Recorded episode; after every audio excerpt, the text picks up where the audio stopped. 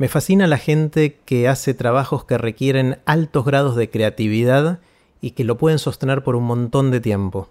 Hoy hablé con Sebastián Weinreich. Sebas es conductor de radio y hace un programa de tres horas todos los días hace 12 años. Aparte, él es actor, es comediante, escribe, hizo cosas en la tele y le pregunté cómo lo hace. Antes de dejarlos con Sebastián Weinreich, les cuento qué es todo esto.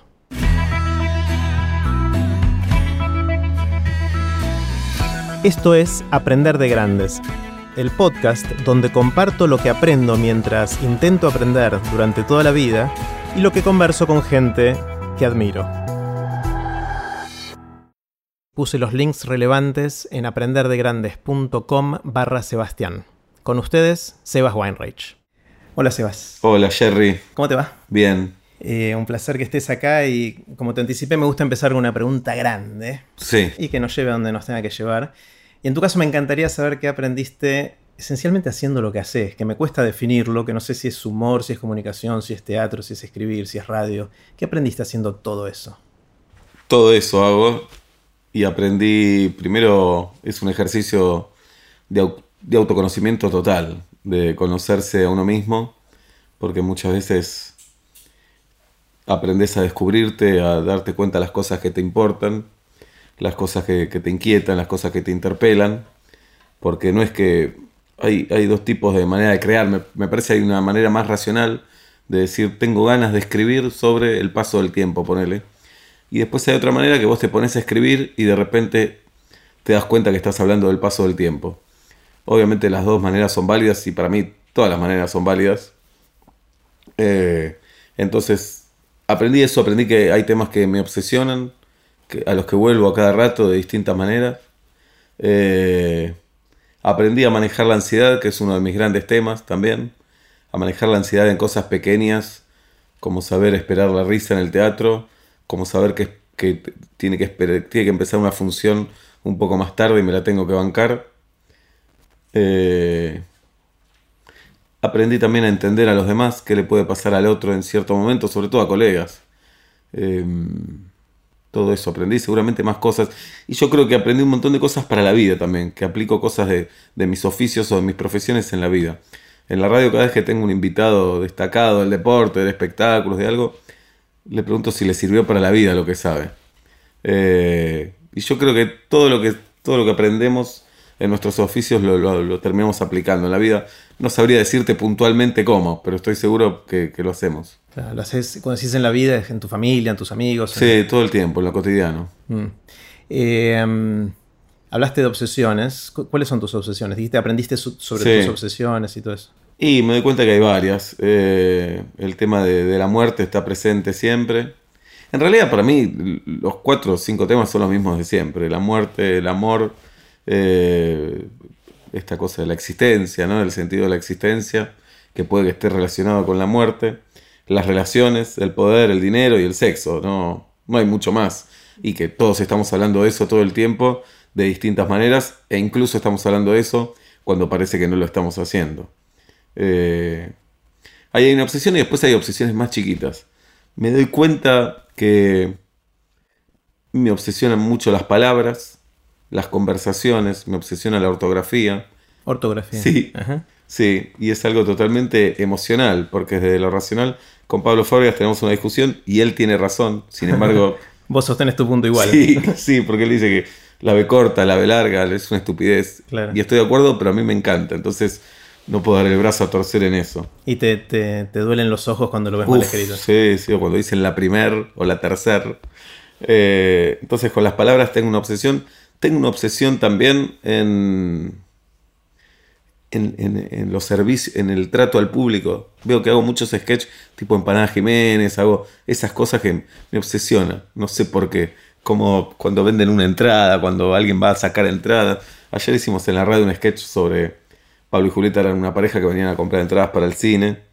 Y la película ya estaba por empezar, yo le tenía que venderla. Me obsesiona esas cosas, me encanta y no sé bien por qué. Te obsesiona porque te embola cuando no te atienden bien.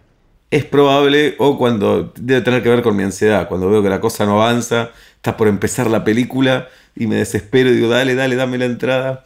Eh, y como todo lo que nos hace mal, lo, lo arrastramos después a nuestro terreno para reírnos de eso, para burlarnos de eso. Decías todo lo que aprendiste haciendo esto, que obviamente no es la razón por lo que lo haces. O sea, lo aprendiste mirando ahora para atrás, porque pasó todo lo que pasó. ¿Y por qué haces lo que haces? ¿Sabes? Eh, porque me gusta. Eso es lo más lindo de todo. Me gusta hacerlo. Me gusta y me doy cuenta que hay una necesidad también.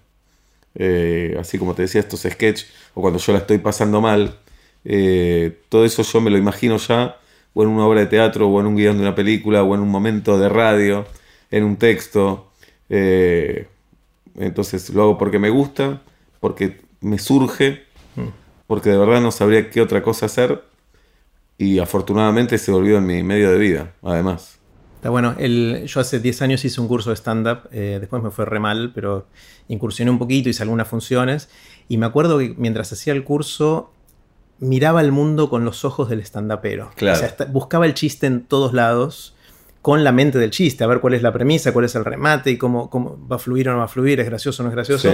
Me imagino que hay un poco de deformación profesional, ¿no? De siempre estar a la búsqueda de contenido, de material. Pero no es consciente, no es que digo, a ver, voy a ver si puedo sacar un chiste de acá, que no, me pasa, es algo que me pasa a mí, me fluye y no lo pienso con tanta estructura.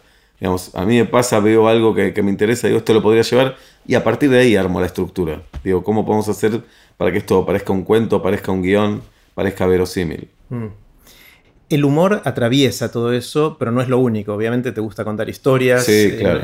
siempre hay algo de humor, a veces más, un poquito más escondido, a veces más obvio. Em, pero sobre qué comunicas, o sea, el humor es algo que atraviesa, pero ¿cuáles, son los contenidos que te interesan? Eh, la familia, me siento raro diciendo esto. Sí, y las nuevas tipos de familias que hay por todos lados. Me interesa mucho las relaciones entre las personas.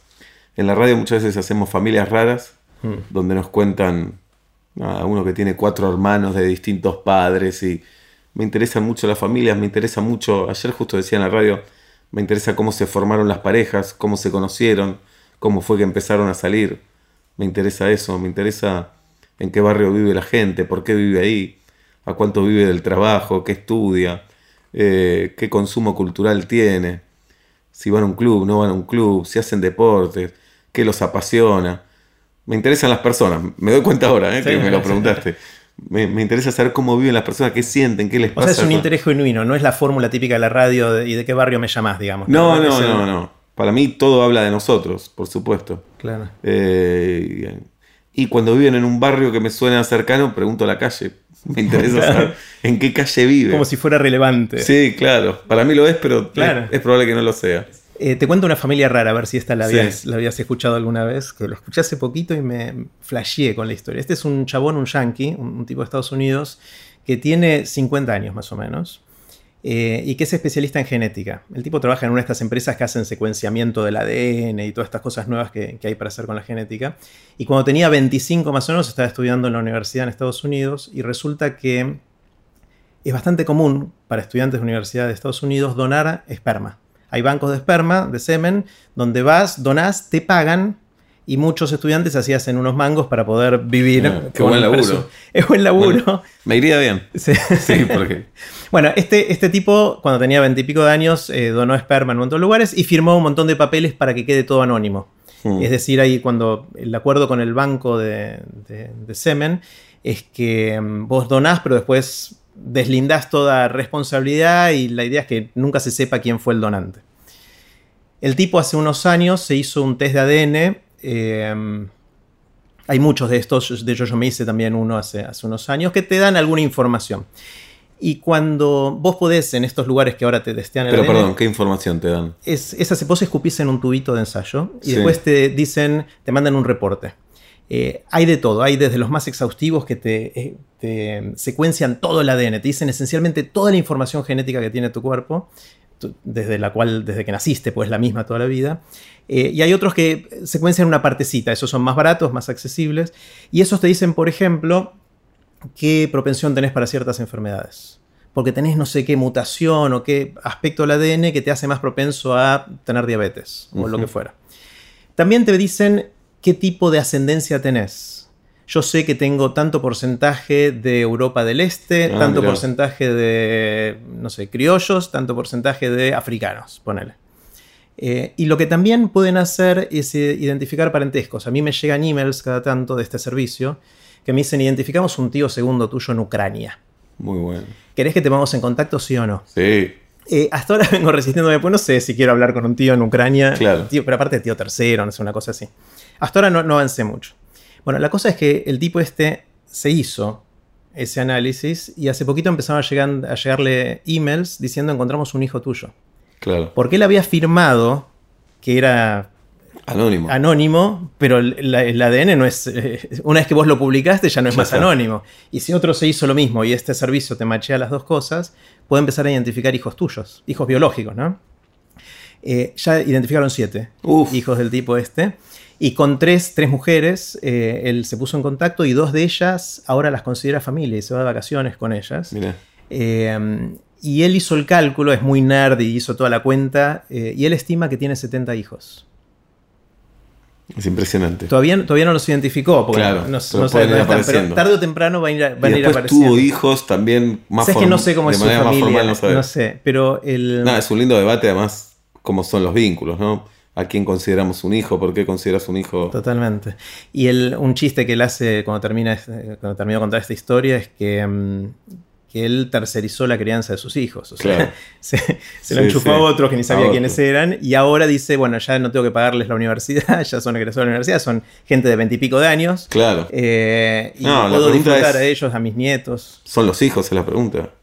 No los crió. Son Claro. hijos biológicos, porque comparten biológicos, el está bien. 50% de su información genética. No son hijos de crianza, digamos. Claro.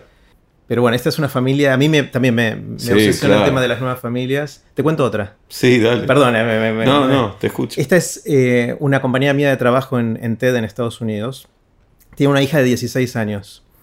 Eh, y un día vino, que tiene una íntima amiga, esta hija. Y le- vino un día y le dijo a la mamá, con mi amiga queremos formar una familia.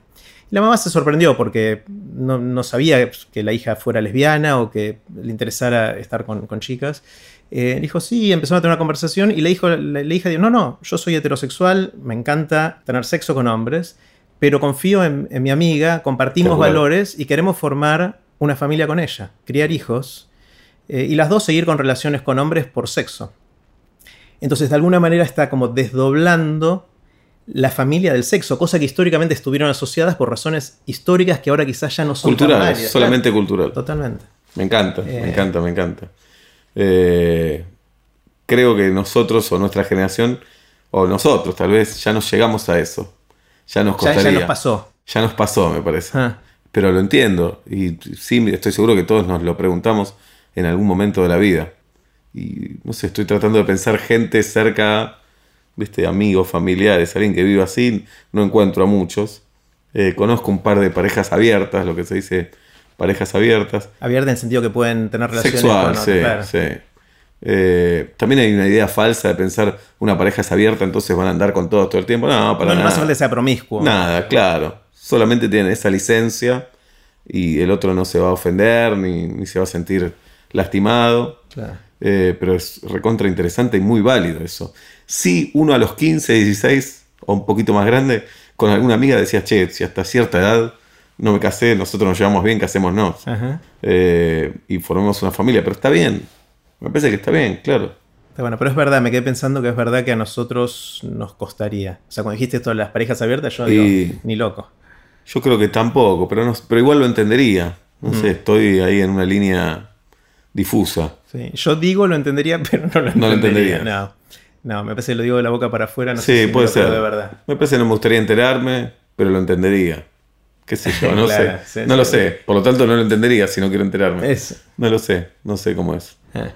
Eh, de- hablaste de la ansiedad también como una de las cosas que, que aprendiste a manejar tu ansiedad. Más o menos. Es una batalla que estoy. La canalizás por ahí de alguna manera. Y a veces me sorprendo de lo ansioso que soy y a veces me sorprendo que no soy tan ansioso con algunas cosas.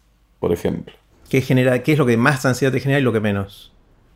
Y soy un estúpido, me genera la ansiedad a veces la cuenta que no llega, el tránsito, ni hablar, pero el tránsito me parece nos saca a todos de las casillas. Eh, estoy pensando. La impuntualidad, soy puntual, eh, todas estupideces. Pero, por ejemplo, con lo que es mi profesión, mi oficio, como quieras llamarlo, fui paciente, fui perseverante eh, y nunca me, nunca me desesperé, por ejemplo. Mm.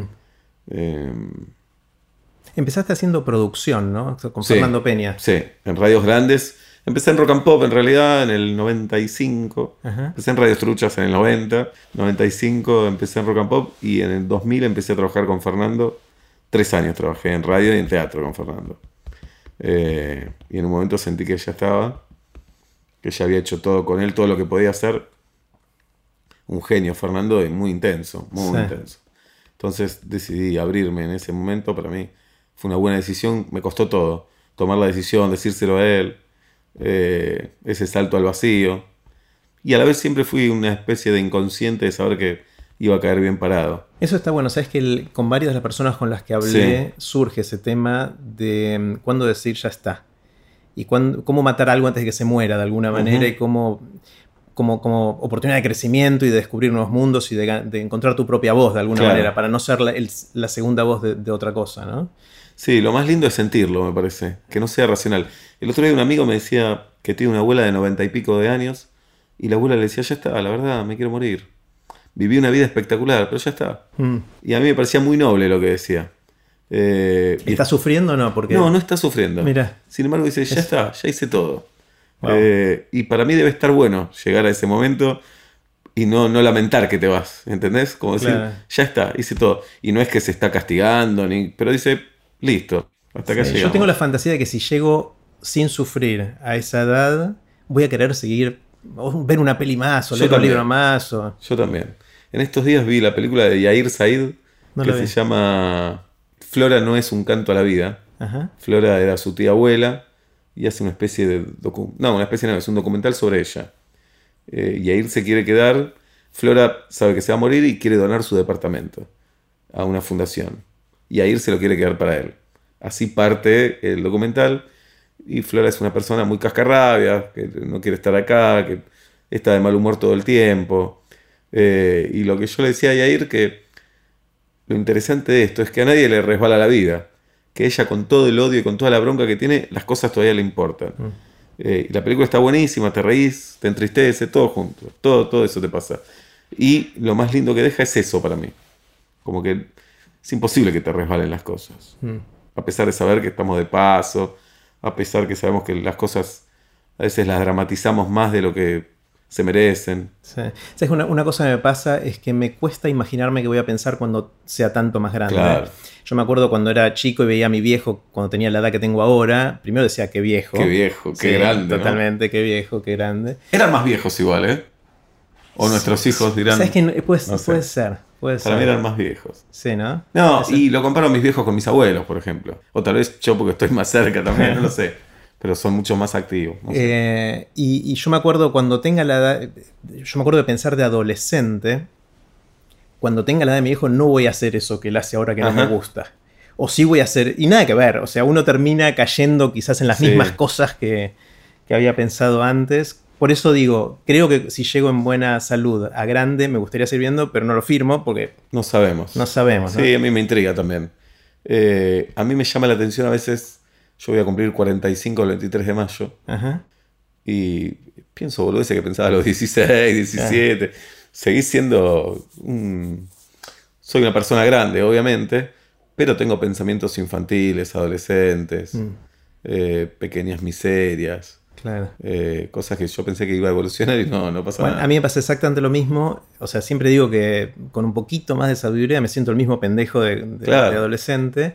Y esas son ese tipo de cosas que no me imaginaba que mi viejo quizás podía también estar pensando Claro. cuando tenía la edad que tengo yo ahora. Porque los vemos como con una autoridad y una seriedad. Tal Y vez. por ahí las escondemos nosotros, ¿no? No somos de, de compartir esas... Es cierto, es cierto, pero yo tengo algunos vínculos todavía con la infancia y la adolescencia. Ah, eh, en los juegos de mesa, me gusta jugar a los juegos de mesa. Eh, el fútbol sin duda me acerca a, esas, a esos momentos de mi vida, me da algo adolescente e infantil, ¿De jugar o de ir a la cancha? de ser hincha. De ser hincha. Jugué un poco estos años, poco, porque me lesiono, porque no me puedo lesionar tampoco por el teatro, es un quilombo. Eh, y la verdad que cuando salí a la cancha sentí otra vez que tenía 15 años. Nunca fui un buen jugador de fútbol, pero sentí que no había pasado el tiempo, es rarísimo. Y te das cuenta que el tiempo pasó porque una pelota no la puedes correr. Sí, después te duele todo. Sí, sí. Pero en el momento de jugar, eh, y es una de las pocas actividades que podés hacer que hacías cuando eras chico. Estoy pensando. Todavía. Los deportes, claro. Sí, sí. Eh, ¿Cómo te manejas con la famositud? O sea, ¿qué es eso de salir a la calle y que te reconozcan? ¿Te gusta, no te gusta? ¿Cómo lo manejas? A veces, la mayoría de las veces ni me gusta ni no me gusta. Eh, me incomoda cuando estoy con mis hijos, porque siento que es una invasión para ellos muchas veces, eh, y quedan postergados y quedan a veces hasta invisibles. Eh, pero la mayoría de las veces son cosas lindas, la verdad. El oyente es una persona muy cercana, muy cercana, que te recuerda un momento de la radio, una sección, un chiste, un comentario. eh, te dicen que escuchando la radio le pasó tal cosa, me acompañaste en este momento. Eso la verdad es muy gratificante. Mm. Lo mismo con el teatro, te dicen fui a ver la obra, me pasó tal cosa, ya fui a ver esta, esta, esta, esta, ¿viste? Decís, Claro. claro, este ya vino cuatro veces, ponele, escucha todas las tardes. Entonces, desde ahí es algo lindo. Eh, sí, a veces puede ser incómodo, insisto, cuando estoy con mis hijos, y a veces hay gente que no sabe bien, no soy Messi, no soy Ginobili, claramente, y estoy años luz de todo eso. Y encima a veces hay gente que no sabe bien de dónde me conoce. Y te hace preguntas muy incómodas, como por ejemplo, ¿cómo te llamabas vos? Qué fácil la Primero te respuesta. pide el autógrafo y después sé dónde te conozco. Qué fácil la respuesta, porque sé cómo me llamo, pero te sentís un tarado diciendo tu nombre. Eh, te preguntan eso, te dicen, se te quedan mirando, tiran un dato falso, estás con Fantino, te dicen cosas Claro. así, que no tienen por qué saber exactamente, pero me llama la atención la falta de vergüenza de algunas personas para decirte en la cara cualquier cosa. Claro. El- una de las cosas que me llama la atención y que no termino de entender de la gente que hace teatro, que hace stand-up, que hace un programa de radio todos los... ¿Cuántas horas dura Metro Tres horas. Tres horas, todos los días, tres Todos horas, de es lunes a increíble. viernes, ¿hace cuántos años? 12. 12 años. Sí, Digo, ¿cómo puedo- O sea, me cuesta meterme. Yo no aguanto más de dos o tres años haciendo algo Claro. porque me embolo, porque. No sé, porque empieza a parecerse a sí mismo, porque no le encuentro la vuelta. Y evidentemente no es lo que te pasa a vos, porque sostu- sostuviste durante mucho tiempo la radio y un montón de otras cosas sí. más. ¿Por dónde viene la, la motivación para seguir con esto? ¿Y cómo, cómo, cómo es la- el proceso creativo para seguir dándole vueltas de tuerca? ¿no? Bueno, esto lo estamos grabando al mediodía y hoy a la tarde ya sé con qué voy a abrir el programa y ya me motiva eso. Pero es algo que me pasa, no es que me, me lo propongo y es como un milagro para mí que me pase. ¿Se te ocurren cómo abrir el programa todos los días? O sea, a la- veces hay crisis, por supuesto, Claro. y he tenido las crisis, pero de repente pasa algo milagroso, sucede algo y otra vez estoy ahí. Eh, el aire de la radio y el teatro me dan una adrenalina que no las tengo en otros aspectos de la vida y me dan una falta de control que a mí me sirve mucho. A veces en la vida vamos controlados, calculadores, y en la radio y en el teatro yo siento que no tengo ese control. Siento que puedo decir cualquier barbaridad, que muchas veces voy a la radio diciendo, hoy no voy a decir esto, y lo termino diciendo. Pero me pasa un montón de veces. Eh, sí, 12 años me parece un montón, y digo qué rápido pasó a la vez. Eh, si me imagino haciendo radio toda la vida, no lo sé, pero sí, un poco sí. No sé si en esta radio, en este horario, no lo sé. Eh, pero sí, a mí también. Yo tampoco me imaginaba una persona trabajando de lo mismo durante mucho tiempo. Sin embargo, acá estoy, 12 años, Mm. y haciendo teatro y escribiendo, y todo me gusta, me sigue gustando. Eh, yo termino de escribir algo y salgo a la calle y estoy con una energía que, que me dan ganas de vivir. Eh, Cuando decís escribir, eh, ¿es un guion, es un cuento? ¿Qué es?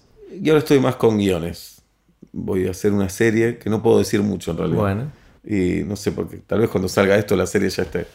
Y entonces cuando escribo eso, salgo con un poder, con una energía, con unas ganas de estar vivo tremendas. está genial. Sí. Genial. Eh, Me pasa lo mismo cuando hay un gran momento en la radio, me divierto, me parece profundo, aunque el tema sea una pelotudez, me pasa algo que es, casi siempre es una pelea con Julieta o con Pablo al aire. Eh, se apagó el micrófono y se terminó esa pelea, se terminó esa discusión, pero en el aire es verdad. Ayer discutíamos, ya ni me acuerdo por qué, pero a veces discutimos por cómo se dice una palabra, discutimos por cosas así, Claro. y en el aire es verdad esa pelea. Eh, ahí pasa algo especialmente con Julieta, pero también con Pablo, eh, que, que encontraste un equipo que, que funciona, ¿no? Sí, y que, tiene una dinámica eh, muy especial. O sea, encontrar el socio o los socios en esto no es menor, ¿no? No, es fundamental. Soy exigente con eso porque me gusta que sean buenos profesionales, pero que sean buenas personas también. Mm, Porque si vienen a, a infectar el equipo, para mí es un lío. Entonces, todas las personas de metro y medio son buenas. Y yo necesito eso. Confiar en el otro, saber que eh, puedo ir a tomar algo con esa persona, puedo charlar de algún otro tema, darle sentimientos nobles. Necesito eso. Y en Julieta y Pablo encuentro todo eso, por supuesto, y en todo el equipo también. Eh, y después, viste que hablan de la famosa química, de todo eso. Eso está o no está. Y por suerte la tenemos. claro. Eh, si no, no sabría cómo hacer para, para crearla. Eh, después hay otras personas con las que me llevo bien al aire. eh, y uno trabaja la relación y vas entrándole, porque después los años también te dan oficio. Pero cuando hay algo para partir está buenísimo. Cuando ya hay química para arrancar, es genial. Sí, sí, sí, totalmente.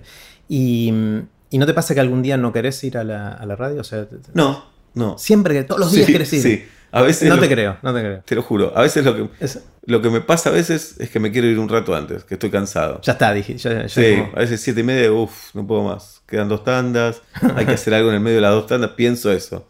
Eh, pero sí, me gusta ir a la radio. Eh, yo voy a las cuatro, voy una hora antes. ¿Qué haces en ese rato antes? Charlo con la producción, vemos, qué sé yo, la lista de música, eh, pensamos alguna nota, algún sketch, repasamos lo que tenemos. Me gusta estar ahí. Y Julieta y Pablo también están. Sí, a veces van un poquito más tarde ellos, pero yo no soy exigente con eso.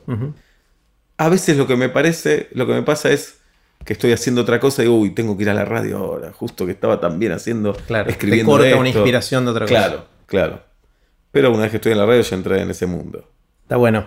El, mi, mi fantasía es que yo después de dos o tres años me pego un tiro si tengo que hacer ese, estilo de vida. También porque me cuesta. Eh, tengo la sensación de que siempre hay que tener cosas nuevas. Eso es decir, ya sé con qué voy a abrir hoy. Y después, ¿no? ¿seguís hablando con Dios? De vez en cuando. Bueno, no todos eso, los días. yo digo, cuando, cuando hace unos años escuchaba y no me perdía ninguna de esas. Sí. Digo, ¿cómo hace? ¿Cómo hace todos los días para que se le ocurra algo de esto? O sea, a mí se me cae una idea una vez por semana, con suerte. Pero pará, vos sos un genio. Vos sos. No, o sea, el- yo, yo no tengo vos tantas estudiaste de ideas. todo, Jerry. Estudié, pero no tengo ideas. O sea, tengo algunas ideas, pero, pero no, no para tener esa, esa presión de todos los días tener nuevas ideas. Claro, no lo vivo como una presión yo. No es una presión para mí. Es una motivación, es una hoja en blanco que la quiero llenar. No es que digo, uff, ahora qué hago con esto, me agarro la cabeza. Tal vez, por ejemplo, ayer hablábamos de una sección que la quiero cambiar. Y estamos ahí como todos eh, trabados un poquito. Y ahí puede haber una presión, pero no es una presión grande. No es que Mm. no me deja dormir.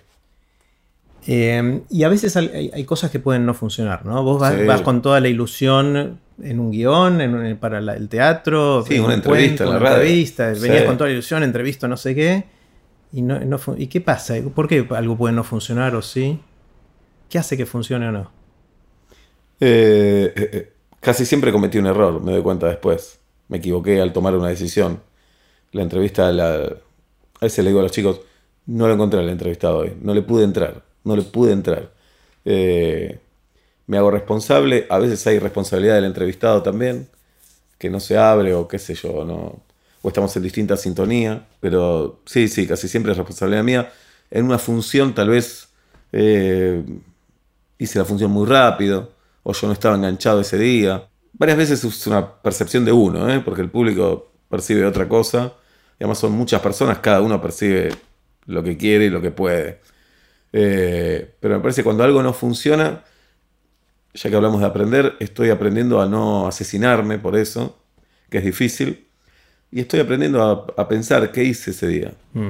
Hice todo mal, hice las cosas bien, sin embargo no funcionaron, ¿qué puede pasar? Eh, ayer hablaba con alguien del fútbol que trabajaba en un cuerpo técnico y se fue porque los resultados no, no les daban. Y ese equipo empezó a ganar cuando se fue. Y digo, ¿qué pasó acá? Me dice, la verdad no tengo idea, esto es así. Claro. Para mí juegan peor ahora o están más desordenados, no me acuerdo. Que me decía, pero los resultados están. sí. claro. Eh, entonces, A veces las cosas no se dan y punto porque no fue esa noche, pero casi siempre dejan una enseñanza. Eso que dicen la derrota deja más enseñanza que la victoria, no estoy tan seguro, porque cuando las cosas salen bien, también está bueno ver por qué salieron bien. Claro. Y te va a servir. Vas a saber por qué te, Sí. te salieron bien. A mí lo que me frustraba cuando intenté hacer stand-up, eh, habré hecho 10 funciones. En la mitad de las funciones la gente se rió y yo me sentía el rey del universo. Las otras mi- mitad de las funciones no pasó nada. Mm. Y yo hice exactamente lo mismo. Siento que hice lo mismo. Quizás no hice exactamente lo mismo. Eso es lo más curioso, ¿viste? El mismo texto, la misma actitud. Todo. Y a veces funciona, a veces no. Rarísimo. No tengo la respuesta para eso. Ah. Eh, el público muchas veces es como decías vos, tal vez no estabas tan igual como vos pensabas.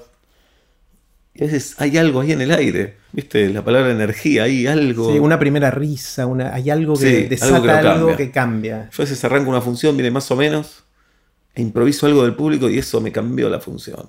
Ah, Eh, igual con los años aprendí en esta obra que hago ahora, que es frágil, genero otros climas también. No solo voy por la comedia, hago los personajes. Eh, me parece que los años te dan cierta tranquilidad, como cierta... No sé, no, no estar tan desesperado buscando las risas. eh, um, Probaste cine también. Sí. Eh, ¿hiciste, hiciste una película o más? ¿Cuántas películas hiciste? Eh, protagonicé una eh, y participé en algunas. En otra. ¿Y Sí. eso te, te gusta como medio o no? Sí, sí, me gustó. Escribí el guion, conocí al director, corregimos juntos el guion. eh, el director es Hernán Garjuni. eh, y después la actué y sí, me gustó, me gustó mucho. Ah. Eh, y ahora con esta serie que no te puedo contar, es una aventura que tiene cierto parentesco con el cine también. Es audiovisual. Sí, claro. Eh, y a diferencia de escribir un cuento, hay otras capas, ¿no? Porque escribís el guion, después viene la parte técnica del guion, después viene la actuación, después viene la edición. Eh, el guion es el primer paso, en realidad. Y en un cuento el texto es el primer y el último paso. Sí. Entonces hay que saber desenamorarse de, de las ideas, desenamorarse de, de las palabras de las que hablábamos tanto. Porque además el, el guion del cine, uno le pone el cuerpo, le pone la voz. eh, hay otros que actúan también. eh, y está la mirada del director, donde pone la cámara. Eh, ahí aprendí bastante. Me acuerdo del primer día que fui a filmar, me agarró una decepción extraordinaria. Porque claro, tenía la cámara muy cerca. Yo había imaginado todo de otra manera. Claro. Eh, la luz, la cámara, muchas cosas las falseás. Tenés que hacer que corres a toda velocidad, pero vas lento. Es bravo eso. Sí. El, siempre me intriga las parejas cuando los dos se dedican a lo mismo o algo parecido. ¿no? Sí. En tu caso con Dalia, los dos hacen humor como una de las cosas que atraviesan lo que hacen. Y bueno, con Dalia conversé en Aprender de Grandes hace un tiempito. ¿Ustedes testean sus materiales entre ustedes o no? Poco. Eh, O sea, es como hablar de trabajo en casa, ¿no? Que es raro, Sí, cuando es humor uno no lo asocia a trabajo, pero claro. es... El tema está. El tema está en casa, obviamente. Tratamos de no ser monotemáticos, pero el tema está presente. A veces hablamos más de las cuestiones que rodean al trabajo, como. Va, no tanto rodean, pero nos aconsejamos sobre una reunión con un productor, nos aconsejamos más si alguno tiene un conflicto interno en su trabajo, o si te sentís mal porque te salió mal el programa o una función, va más por ahí. Contención emocional. Sí, por ahí. Me parece que hablamos más de esas cosas. Eh, a mí lo que hace Dalia me gusta mucho. Soy su fan en el teatro. Eh, y la verdad no sé muchas cosas que, que aportarle, porque veo que, que es genial. Me parece, se lo dije una vez y ella creo que no lo entiende. Tiene una facilidad que parece como que los chistes no los escribió, que es una de las grandes habilidades que hay que tener para mí. Que parece espontánea. Sí, parece que se le está ocurriendo en el momento. Claro. Ahí hay una clave importantísima. Sí, no muchos pueden hacerlo eso tan Claro. bien y tan natural. Y que, Sí, tiene una facilidad ahí, claro, no parece escrito. Entonces eso te, te cautiva porque está pasando aquí y ahora. creíble.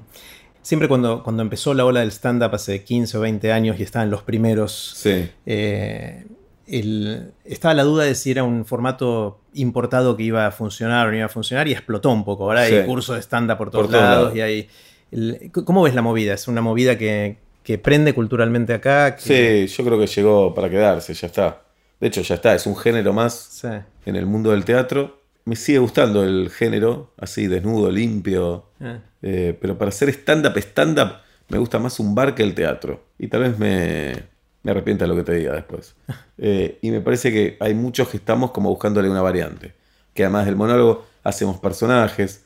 Dalia tiene una mini escenografía, baila, canta. Los chicos de muchos hacen lo mismo. Eh, sé que Nati Carulia se está haciendo algo así. Todos a los monólogos le estamos metiendo algo más. Sobre todo los más grandes, me parece, que le estamos buscando variantes. Claro, no solo el chiste Claro, corto y directo. sí. eh. Pero de repente, no sé, hago. Un día me toca ir a un bar por alguna situación especial y me gusta reencontrarme con el género ahí otra vez crudo.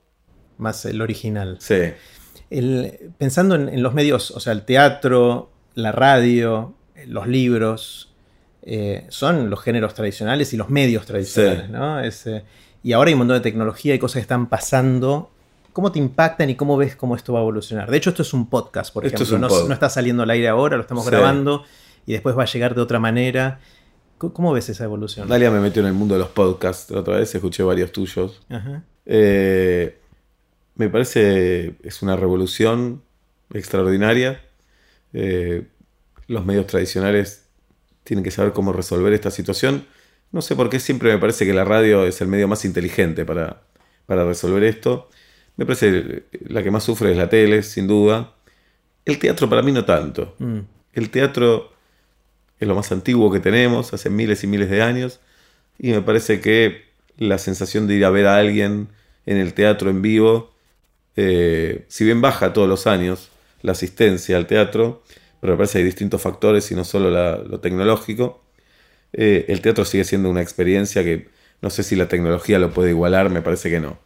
Sí al cine, sí, bueno, la pantalla es gigante y todo, pero vos podés ver una película en tu casa. Ver una obra de teatro en tu casa no está tan bueno.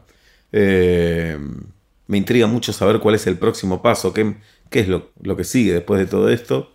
Eh, y me gusta, me gusta el podcast, me gusta todo lo nuevo que viene, me gusta que se pueda ver un programa de televisión en un celular, por más que pierda calidad y, y no esté tan bueno como verlo en una tele. Me parece que todo democratiza un poco, desordena un poco, pero que termina siendo algo bueno e imparable además. Sí, está, está bueno. El, nosotros en América Latina, específicamente en Argentina, estamos un poco atrás en la adopción de muchas de estas comparado quizás con, con Estados Unidos o Europa. Sí. Eh, pero, por ejemplo, veía una estadística el otro día que en Estados Unidos el 40% de la gente de Estados Unidos escuchó al menos un episodio de podcast en la última semana. Mirá, Es una barbaridad. sí, acá no. Acá mirá, no, no llega a ser eso. Ahora, por- 40%, mirá. es- sí. Ahora ahí es, es distinto por los hábitos. En general, el podcast es un formato que funciona muy bien cuando uno maneja. Claro. eh, que te pasó vos yendo a Mar del Plata Yendo de la ruta fue espectacular. Y eh, cuando haces deporte, ejercicio, vas al gimnasio a caminar.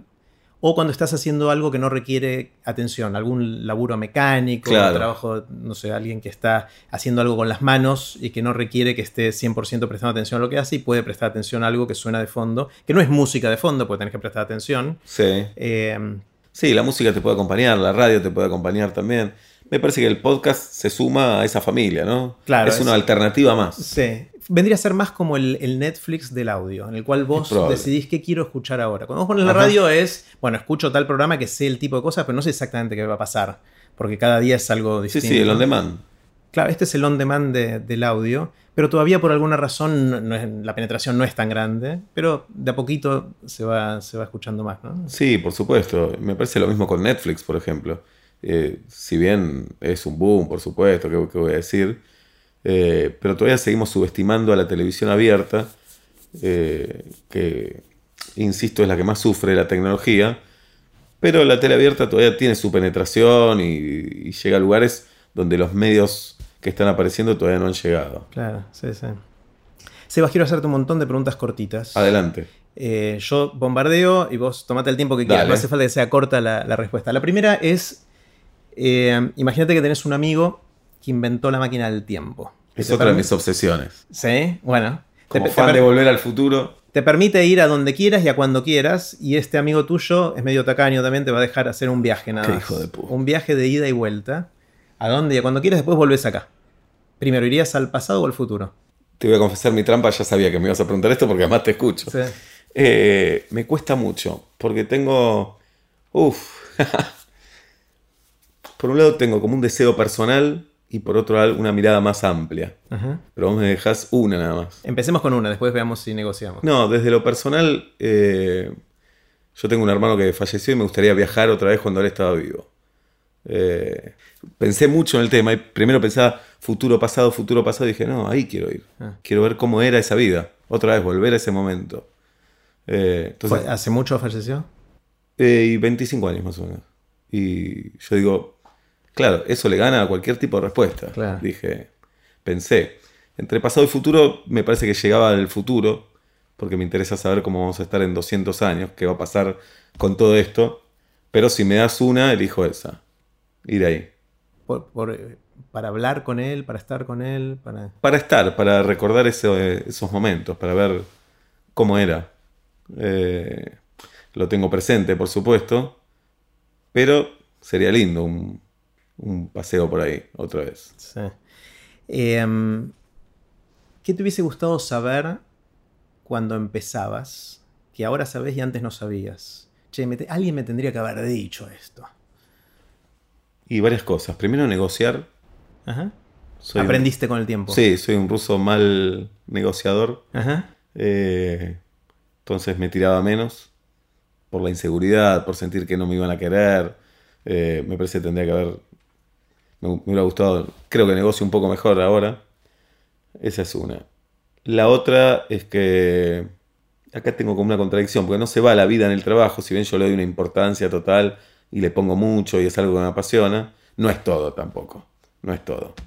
Eso me gustaría saber.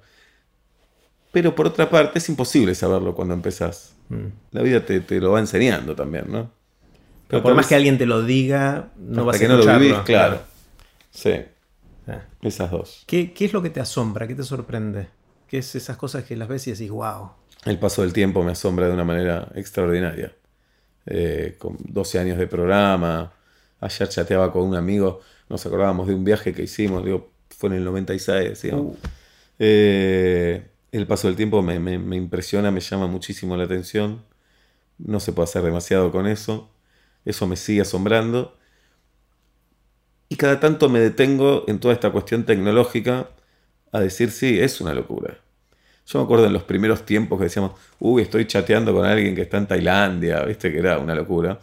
Me acuerdo la primera vez que estaba en un colectivo con un Walkman, estaba escuchando la radio y salió un periodista de París, me parece, dije, wow, en un colectivo estoy escuchando que alguien sale de París, que es lo más normal, pero cada tanto me detengo y digo, esto es una locura. Por eso a veces nos quejamos porque se nos cayó el wifi, porque internet está lento, digo, para, para un poco. Claro. Eso me sigue asombrando. Hay una. Eh, Louis C.K., el Sí. humorista, eh, que ahora, bueno, está con problemas eh, por acoso sexual y todo eso, pero es evidentemente para mí, por lo menos, uno de los humoristas yankees más talentosos. Y, Sí, coincido. eh, una de las cosas que dice, lo dijo una vez en algún talk show a la noche y está el videito en YouTube, que habla de cuando nos ofendemos porque el avión está atrasado 15 minutos. claro. Eh, dice, boludo, tendría, subimos, el avión despega y tendríamos que estar todos gritando. Sí, "¡Guau! sí, sí, Esto es claro. un milagro y estoy cruzando Sí. todo Estados Unidos en cinco horas cuando antes solían ser décadas y la gente se moría en el medio y todo eso. Ajá. Y ahora estamos mal porque está atrasado 15 minutos. Como que perdemos perspectiva. Perdemos noción. y sí. sentimos que tenemos derechos ganados de cosas que hace 10 minutos no existían, ¿no? O sea, Sí, sí. Me parece que estamos, eh, en eso sí hemos cambiado todos. Somos como todos eh, clientes del mundo, ¿no? Exigiéndole todo el tiempo Claro. cosas. Entiendo que a veces los servicios tampoco son los mejores. Estamos como todo el tiempo juzgándonos unos a los otros. Pero sí, es verdad. En la radio a veces decimos, las valijas en los aeropuertos deberían perderse mucho más de lo que se pierde. Claro, Es increíble que es no se increíble que pierdan, lleguen, claro. Pero cuando te toca a vos te querés matar. Sí, totalmente. Mm. totalmente. Eh, um, ¿Tenés alguna habilidad inútil? Bueno, esto de recordar fechas. Por ejemplo, ¿qué día cumplís años vos? 27 de marzo. 27 de marzo. Eh, no conozco a nadie que cumpla el 27 de marzo, pero ya te puedo decir qué día cae, por ejemplo. Cae un miércoles este año. Yo no tenía ni idea. ¿Y por Bueno. qué hiciste una cuenta? ¿Cómo? No digo cómo. Hay cuentas que se pueden hacer y por ahí la Sí, tenés en la mente. entonces saco algunas cuentas y yo ya sé que tu cumpleaños cae un miércoles este año. Bueno que lo chequee la producción para, para que sepan que no estoy mintiendo. Eh, esa es una habilidad, me acuerdo número. Sí, tengo algo con la memoria, claramente. Eh, Y no es que haces un esfuerzo especial, te sucede. Me sucede. Me gustó que Manu Ginobili te contestó que su habilidad era agarrar una pelota y meterla en un aro. Que, que no dijo, dijo una cosa esférica y meterla Sí. en un cilindro. Lo dijo mucho mejor él. Sí. sí. Y me gustó eso. Y que le pagan por eso, que no puede creer que le paguen por eso. ¿no? O sea, Y pasó eso. Ayer hablaba con mi hija sobre, no sé por qué, salió el tema Messi, me hablaba de Messi, cómo es la vida de Messi. Me decía, y es muy famoso, y siempre jugó al fútbol, y es millonario. Le digo, sí. Y ahí digo, bueno, es millonario por jugar al fútbol. Es rarísimo. No, no es culpable por eso, porque hay todo un sistema, un mercado, qué sé yo, Claro. pero sí, es raro. De chico me parece teníamos la idea de el trabajo serio es ser abogado, contador, eh, oficinista. Y me parece nos hemos se democratizó eso también, ¿no? Eh, en realidad me parece que nos permitimos ahora eh, pensar que se puede disfrutar con la actividad que hace uno. sí. Que el trabajo y el ocio, si bien pueden ser rivales, no tienen por qué estar, tienen que ser necesariamente rivales, no tienen que, por qué ser enemigos. Pero igual la mayor parte de la gente, si le preguntás, diría que labura para tener algo de guita y después tener tiempo para hacer las cosas que realmente le gustan, ¿no? Y no está mal. ¿Sabes que la otra vez un amigo me decía, un amigo que labura de. tiene una vocación marcada, me dice, a veces me gustaría trabajar de algo que no me importara y vivir el trabajo más relajado y disfrutar afuera. Eh, desde la comodidad, ¿no? Dice eso. Claro, obvio. Qué sé yo, habría que ver. Está bien, esos que van, laburan y si es que la guita te alcanza, haces tu trabajo y, y afuera haces tu vida. Estos trabajos lo que tienen es que te consumen. Te consumen tiempo, te consumen relaciones. A veces es difícil, y esto no está tan bueno, eh, hacerte amigos que estén afuera del medio. Por los temas de conversación, por el modo de vida, hasta por una cuestión eh, organizativa. Por, por el teatro. Los ves, los ves todo el tiempo. Sí, por teatro tenemos horarios extraños, entonces o trabajás fin de semana y la mayoría de la gente el fin de semana está con su familia y ahí ve a los amigos y vos no podés verlos y faltás al cumpleaños, faltás a un casamiento y tal vez vos podés un martes a las 11 de la mañana juntarte a desayunar con alguien y ese está laburando el martes. Claro, claro. Sebas, pensando en quizás tu adolescencia o a través de los años, ¿qué libros o lecturas te influyeron? ¿Qué, qué son las cosas que hicieron que, que vos seas quien sos hoy? El primer libro que recuerdo así con mucha potencia es de un escritor que después no me gustó tanto, que es El túnel de sábado, Ah, que hay una depresión absoluta. sí. Pero me parece que la adolescencia y la depresión y esa cosa también existen- existencialista, me parece que fueron un combo tentador para el adolescente. Eh, y me acuerdo que es un, es un libro que me marcó sin duda. Eh, y después hay todos unos, unos artistas que me han marcado, tiene que ver con la escritora, Edgar Allan Poe, eh, La Metamorfosis de Kafka es un libro que me marcó, El extranjero de Camus, o Camus, no sé cómo hay que decirle. Eh, y hay escritores argentinos desde los clásicos de esta época, podríamos decir, como Borges de Casares, Andrés Rivera, Belardo Castillo, distintas ideologías, pero de unas plumas exquisitas. Eh, ahí me parece que hay algo fuerte. Fontana Rosa también me ha marcado. ¿En, en tu humo- en el humor o en, en- por dónde? Y hay un cuento de Fontana Rosa que es el más conocido, va, no, uno de los más conocidos que es 19 de diciembre de 1971, creo, no sé si lo conoces. Eh, oí hablar, pero no Ah. lo recuerdo. Eh, y ese cuento, me- primero que es muy bueno, muy ¿De gracioso. qué trata? ¿Es algo de fútbol o no? Sí, sí. Jugaban Central y Newell's, el negro era hincha de Rosario Central. Y había un tipo que nunca había visto perder a Central en la cancha contra Newell's. Y el tipo estaba enfermo del corazón, el viejo Casale. Y el médico le dijo, usted no puede ir a la cancha. Y el negro y sus amigos lo raptaron para llevarlo a la cancha. Te lo puedo spoilear, total, el cuento Sí, tiene un sí. montón. Y el tipo muere de un infarto cuando a Central hace el gol. Y el cuento termina diciendo, si se puede elegir una forma de morir, yo elijo esa. Está bueno. Eh, y ese cuento me mostró que se podía hacer eso en la literatura, en el cine, qué sé yo. Eh, otro que está venido a menos por cuestiones que, tienen, que no tienen que ver con su trabajo es Woody Allen. Obviamente que sus películas me han marcado, en eso soy un cliché, pero no tengo problemas en... También sus libros sin plumas. Sí, sí, también, también. Todo. Cómo acabar de una vez por todas con la cultura. cultura. Todo, todo. Me gustó desde ahí. Eh, y después, bueno, para esta época Louis C.K. también ahora ha caído en desgracia. Y de, de- de la comedia está, no sé, George Carlin, Bill Hicks, que son comediantes que, que cuando yo empezaba miraba sus monólogos también. Eh, no, un montón de artistas. Estoy pensando. Me gustan los clásicos del rock nacional. Charlie García, Fito Páez, Spinetta, Calamaro. Mm. Eh, de ahí también siempre Sí. me nutrí. No toco ningún Le- lees mucho. Leo, menos de lo que me gustaría leer ahora. Sí. Hay tantos. ¿Seguís leyendo o era algo que tenías más de adolescente y ahora Tenía más, pero ahora leo igual, ¿eh? Mm. Leo. Ahora estoy leyendo un libro, no me acuerdo el nombre de la autora, soy un hijo de puta. Ajá. Porque me llegó a la radio y me interesó. Eh, pero está mal lo que te voy a decir porque no me acuerdo el nombre. Leí a Juan Esclar, que es un escritor argentino Sí. que apareció ahora y me gusta mucho lo que escribe, cómo escribe sobre todo. Es una especie de Philip Roth, que es otro de los escritores que me ha marcado, mezclado con Bukowski, que es otro escritor que me marcó más chico. Hay un escritor que se, llama, se llamaba Efraín Quillón, Sí, que es desopilante, sí. era un rumano que vivía en Israel, eh, desopilante. Lo leí de, de adolescente. Claro, escribía cuentos, Sí. también me marcó. Y me estoy olvidando de uno fundamental que es Jerry Seinfeld. Ah, sí. La serie, creo que es una serie que marca un antes y un después en la comedia y tiene algo filosófico y algo también existencialista eh, que a mí me hizo reír mucho, me hizo sentir muy bien y me hizo emocionar también. Eh, son cuatro personas muy tristes Sí, y neuróticas, pero hay algo ahí que cambió para siempre. Hace poco escuché que le, le hacían una entrevista y le preguntaban cómo se le ocurrió esto de hacer un show sobre la nada misma. Ajá. Y él dijo, no era sobre eso el show. El show era sobre cuatro inútiles, en realidad tres, y después la trajeron a Lane también, que, que fue una- un agregado después del, creo que del piloto, cuando estaban empezando a escribir. Que, pero después quedó como el show sobre la nada, pero no es lo que él quiso hacer. Ok. Sí, Eh, sí. Yo pensaba que, no sabía esto, pensaba que era como un chiste sobre la nada, porque es sobre todo en realidad. Claro. Se la pasan hablando de la vida todo el tiempo. Eh, y en la Biblia de ellos, me parece que había algunas marcas como que nunca se abrazan, nunca al final es feliz, son todos hijos únicos. Eh, Nunca presté atención a eso. Claro, es, me parece una cosa tremenda. Y siempre digo, uh, este personaje, no, pero este también. El personaje de Constanza, por ejemplo, es algo George Constanza. Sí, es tremendo. El Superagente 86 me marcó bastante Ah, sí, también. mira. Sí. Me, me ¿Por gusta- qué? ¿En qué?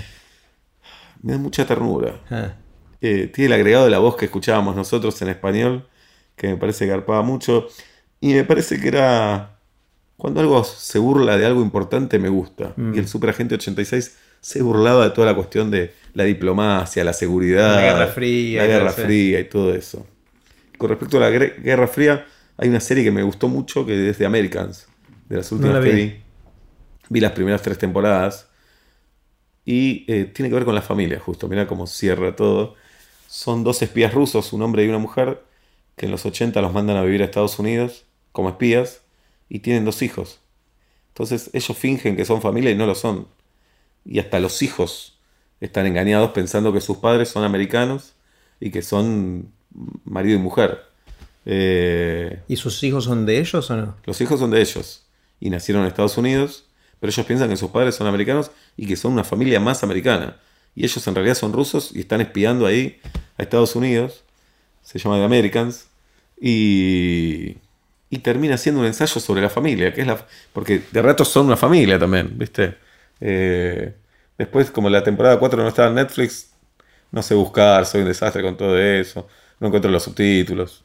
La dejaste ahí. Sí, Eh, um, suponete que alguien te despierta a las 3 de la mañana, te sacude y te dice, Sebastián, ¿de qué trabajas? ¿Qué le dirías?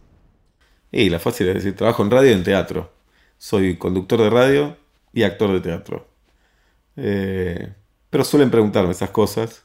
Igual le diría, ¿qué haces levantándome a las 3 de la mañana para Eh, esto? Déjame ¿Qué- dormir. ¿Qué te pasa? dormir, ¿Qué te claro, pasa? sí, sí. No, tengo una respuesta ahora que uso mucho que es, es, me considero autor. Autor. Autor de las cosas que hago. eh, que no es poco. Eh, um, Viste que el- es típico, vamos a comer con amigos o familiares y después sobremesa y empiezan las anécdotas. No sabes lo que me pasó y la gente empieza a contar historias y esto y lo otro. Y algunas de esas anécdotas funcionan y se empiezan a repetir. Sí, claro. Eh, ¿Cuáles son la tuya o las tuyas? Eh, la que estoy contando últimamente estaba en el cementerio Ajá. por la ceremonia de un familiar de un amigo primero hubo un religioso que se acercó a insistirme a que rezara, a que me ponga los tefilim. Sí. Después explica vos lo que son. Me explicó durante. Me pidió muchas veces y en la tercera me enojé. Mi papá se acercó a él y le dijo: No molestes más. Pero esa es la primera. La segunda es que se me acerca alguien, una mujer de mi edad, más o menos. Me dice: Sebastián, ¿te puedo pedir algo? Un cementerio, no es el hall de un teatro. Ah, sí, sí. Digo: Sí, no sabía qué decirle. Mi papá está muy mal, me dice. Giramos los dos la cabeza y, y lo vemos al papá ahí. Me dice: Murió mi mamá. Y mi papá está muy mal y creo que le haría muy bien hablar con vos. Le digo: Mirá, yo tampoco estoy de fiesta acá. Eh, me dice, bueno, sí, bueno, vamos. Le digo, a veces la culpa me puede más. Nos acercamos al padre, el padre, un señor muy grande, pero muy grande, eh, sentado, cabizbajo, con un bastón, anteojos oscuros. Y veníamos hablando bajito y cuando llegamos, la hija le dice al padre, papá, papá, él es el que te hablé que trabaja en la radio y en el teatro. Y el padre me mira y no me dice nada y vuelve a, a bajar la cabeza. Y es hincha de Atlanta como vos. Y ahí Y se saca los anteojos ahí, me mira y me dice algo que no logro entender, balbucea. Y le digo, che, ya está, le digo, no. Y me fui. Digamos, le falta un puncho a la anécdota, pero como que a veces la gente hasta en un cementerio le pide a alguien, cuando encuentra a alguien conocido, le pide algo. Es muy, muy loco. Sí. Eh, una de las cosas que, que me obsesiona últimamente es cómo hacer para ayudar a chicos, sobre todo, pero en realidad gente de todas las edades, pero pensemos en chicos, a que desarrollen algo que los apasione para toda la vida. O sea, debatimos mucho sobre el futuro de la educación y todo eso, y la verdad que no tenemos ni idea para dónde va. Pero yo siento que si logramos hacer eso con los chicos, tarde o temprano lo van a aprender. Porque hoy Claro. los lugares para aprender están por todos lados. Si los chicos se dan maña y lo encuentran en un videito en YouTube o donde fuera. Eh, entonces parecería que el- uno de los secretos de esto, que obviamente no es un secreto, es ver cómo hacer que los chicos desarrollen intereses de largo plazo y salgan por ahí de algo más apático de que todo le da lo mismo. ¿no? Vos tenés chicos chicos Sí. Y por ahí es algo que te preguntas también. ¿Se te ocurre por dónde va la cosa? ¿Cómo hacer para que los chicos descubran algo que los apasione, que les guste? Por un lado, confío en que les pase naturalmente. Ajá. Obviamente hay que estimularlos, pero que ellos van a encontrar su, su camino, su lugar. De hecho, los puedo ver con mis hijos que eh, se inclinan para ciertos lugares. Claramente hay algo, no sé si es, es innato, pero a la vez me contradigo porque está bueno estimular, porque tal vez hay algo más que los apasiona y no, y no se dan cuenta. Eh, sí, nos llenamos la boca hablando de educación y me parece que no estamos yendo a ningún lado y que por lo menos debería debatirse el sistema tradicional del colegio, ¿no? Esto de ir a un colegio tantas horas, todos sentados. Eh, Pero lo- a tus chicos los mandas al cole. sí, los mando a un colegio, sí. Con cierta inclinación artística. Lo que pasa es que no es pública. Entonces hay que tener cierta comodidad económica para que puedan ir ahí. Eh, y yo ahora puedo, no sé qué pasará mañana, es un tema ese también. Eh, sí, sí, yo fui a colegio del Estado, por ejemplo. Y no estaban esas, esas posibilidades. No, me parece. No, la verdad me metiste en un lío.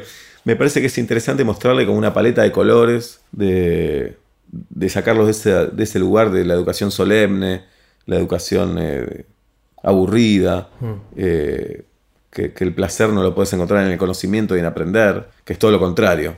Y a la vez, y me siento raro diciendo esto, me parece que es importante también marcarle ciertas estructuras y ciertos límites. Porque el caos Ah, sí, es total. Libertad total te No, paraliza en algún te lugar. paraliza, sí. Una de las cosas que hago, yo tengo, los míos tienen 20 y 18, o sea, ya están grandes Son y ya no hay mucho que pueda hacer. Sí. Claro, ya, ya, eh, están armados casi. Ajá. Eh, y lo que hago con ellos es. Tengo que a veces hacer un esfuerzo porque la mamé de otra manera, ¿no? Pero lo que hago es tratar de no preguntarles, che, ¿y esto de qué vas a laburar después? Claro. O sea, hay una cosa que, que nosotros vivimos mucho de Sí, sí, chiquitos, de la presión de nuestros viejos, de decir, pero eso, ¿para qué sirve? Por O sea, supuesto. es muy, era una educación utilitaria. Ajá, O claro. sea, me educo para conseguir laburo de algo que después me dé un vivir razonable. Sí, y es lógico que pasaba eso por la historia de ellos también y la historia de nuestros abuelos. Entonces me parece que a medida que van pasando las generaciones va cambiando. Era lógico que nosotros tuviéramos. Sí, pero esa pregunta está muy instalada todavía. ¿eh? A pesar de que cambia, creo que hay una inercia de... de- Sí, pero para mí la respuesta es que ninguna profesión te asegura nada.